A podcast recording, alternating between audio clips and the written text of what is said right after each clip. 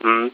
Also die Begründung von amtlicher, von offizieller Seite und die ist zum Teil auch nachvollziehbar ist die, dass ähm, Daten benötigt werden, um, sag ich mal, politisch handlungsfähig zu sein, um planen zu können, wo und wie viele Kindergärten, Krankenhäuser, Wasser, Strom, Kommunikationsleitungen gelegt werden. Also sowas muss alles geplant, dimensioniert und und geregelt werden. Dazu muss man schon wissen, wie viele Leute überhaupt wohnen, wo bei uns wohnen in Deutschland und wo genau, damit man das regeln kann.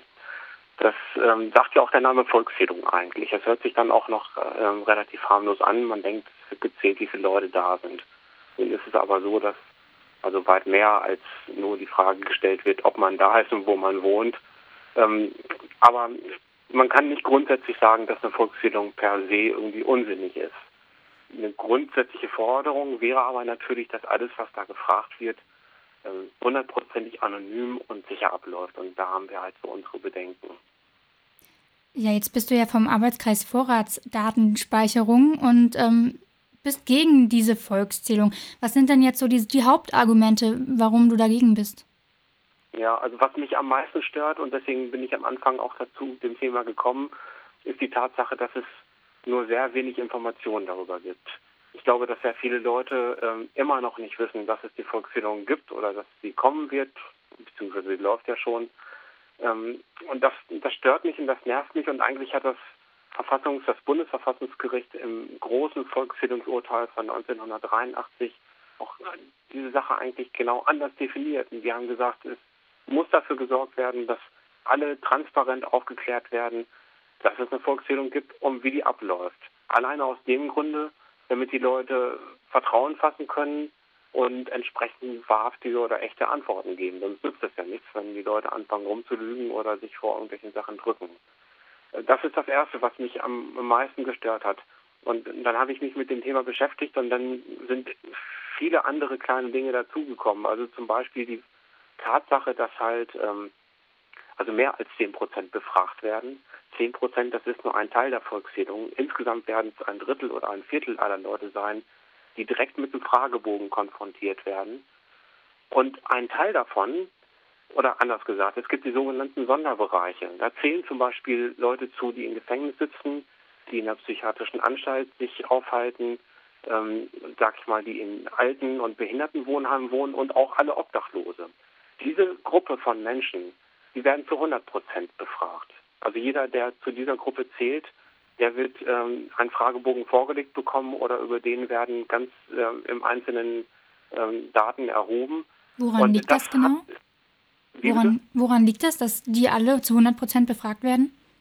Also die Begründung für diese Maßnahme, die vielleicht auch nachvollziehbar ist, aber die ich trotzdem für nicht gut halte, ist Tatsache, dass diese Sonderbereiche nach Angaben der Behörden sehr ungleichmäßig verteilt sind.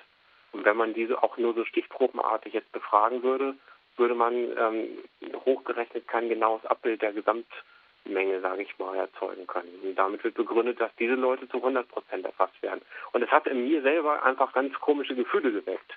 Wenn ich nämlich äh, mir vorstelle, dass kranke Leute, dass ähm, ich sag mal Obdachlose, dass Leute in Gefängnissen, die alle besonders erfasst werden, ähm, das, das fand ich halt nicht gut. Es hat mich auch dazu bewegt, mich mit dem Thema zu beschäftigen. Das sind so zwei Punkte. Es geht weiter, dass die Angaben und die Antworten aus den Fragebögen bis zu vier Jahre lang nicht anonymisiert werden. Die werden zwar getrennt gespeichert, aber können über eine Nummer, über eine Ordnungsnummer wieder zusammengeführt werden.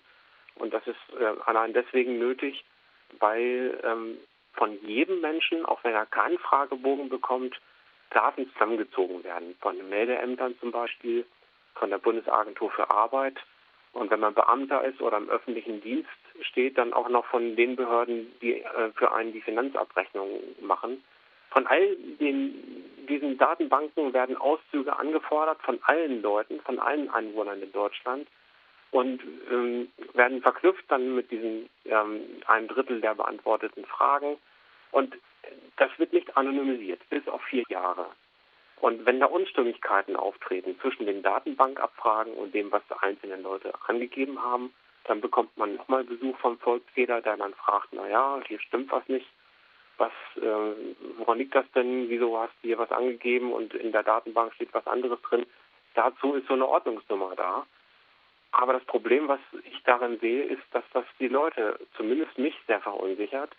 Und ähm, ich möchte einfach nicht, dass jemand das weiß, was ich dort angegeben habe. Und wenn diese Daten so personalisiert erstmal gespeichert werden, wenn auch nur für vier Jahre, sehe ich und ich glaube, sehen wir als Gruppe die Gefahr, dass diese Daten missbraucht werden oder abhanden kommen, dass sich irgendjemand illegal mal eine Kopie davon zieht.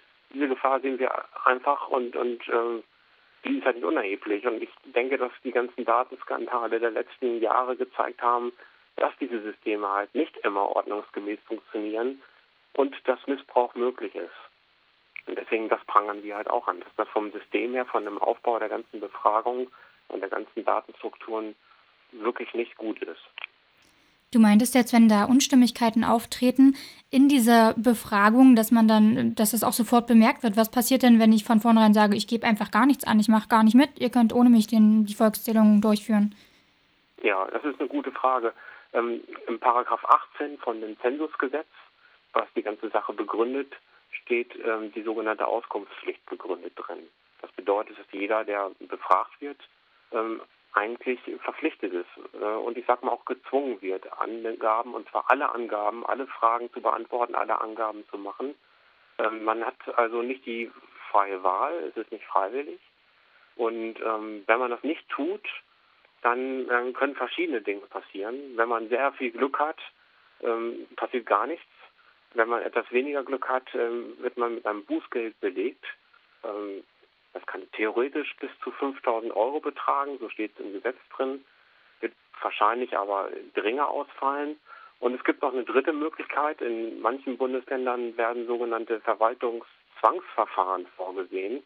Ähm, ich muss ganz offen gestehen, dass ich gerade selber erst äh, am, am, Nachfragen bin, was das genau bedeutet. Aber was ich bisher äh, von Juristen und erfahrenen Leuten gehört habe, kann das sogar noch etwas Schlimmeres bedeuten, als ein einfaches Bußgeld zu bezahlen in Höhe von, ich sag mal, 200, 300 Euro. Das kann ähm, zu Pfändungen führen, das kann dazu führen, dass äh, Geld eingezogen wird, vielleicht sogar von, von Banken. Ich kann das noch nicht genau sagen, aber das sind so die Möglichkeiten, die einem äh, begegnen, wenn man sagt, ich will da nicht mitmachen oder ich will diese Frage vielleicht nicht beantworten. Also es sind ja auch Fragen da, die nach nach Religion, nach Glauben ähm, äh, fragen. Die fragen, welcher Glaubensgemeinschaft du angehörst. Fragen, wenn du zum Beispiel ähm, muslimischen Glaubens bist, ob du alevitisch, sunnitisch oder schiitischen Glaubensrichtungen äh, dich zugehörig fühlst.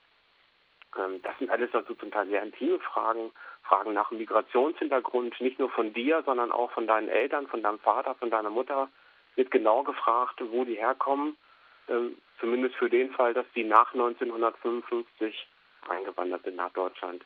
Und diese beiden Fragen zum Beispiel, nach dem Migrationshintergrund und nach dem Glauben, nach der Religion, das sind Fragen, die eigentlich gar nicht nötig wären.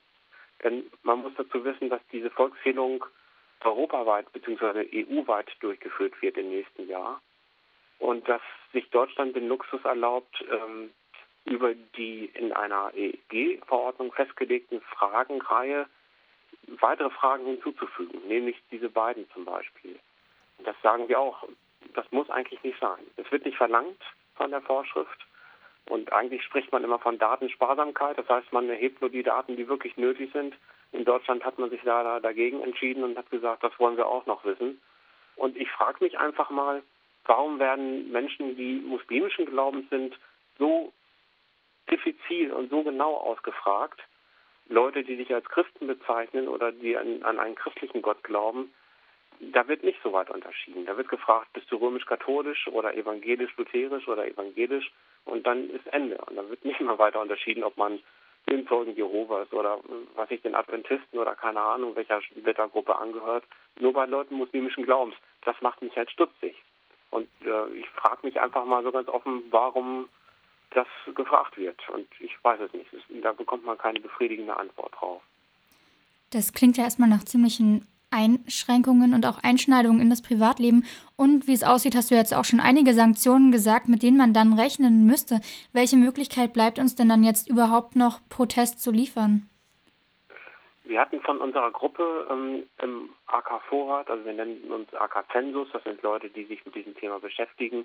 Wir haben eine Verfassungsbeschwerde eingelegt und die ist bitterböse gescheitert, die ist noch nicht mal zur Entscheidung angenommen worden. Das ist ja, also eigentlich der Weg, das wäre der Weg gewesen, der gut gewesen wäre, weil dann hätten wir für alle Menschen im erfolgreichen Fall verhindern können, dass so etwas passiert. Das geht nicht mehr. Was man machen kann, sind verschiedene Dinge. Wenn man gerne auf dem juristischen Wege sich äh, weiter bewegen will, kann man sich anschauen, oder anders gesagt, in jedem Bundesland gibt es ein spezielles Ausführungsgesetz, wo jedes Bundesland für sich regeln muss, wie die Volkszählung im Detail in der Praxis umgesetzt wird. Man kann sich dieses Gesetz anschauen und nach Lücken suchen und dann dort juristisch gegen angehen. Es gibt einen Fall in Berlin, äh, vielleicht einen weiteren Fall in Niedersachsen, das ist noch nicht ganz klar. Und äh, da geben wir auch Hilfestellungen, wenn das jemand äh, beschreiben will. Wir haben eine Rechtsanwältin, die sich ganz gut auskennt. Man kann darüber hinaus auch überlegen, mit welchen Methoden man sich einer ähm, Befragung entziehen will. Das ist natürlich nicht erlaubt. Und äh, ich darf auch nicht ähm, dazu aufrufen oder ich darf auch nicht sagen, mach das. Ich denke auch, dass es die Entscheidung eines jeden Menschen selber ist, ob er das für richtig hält oder nicht.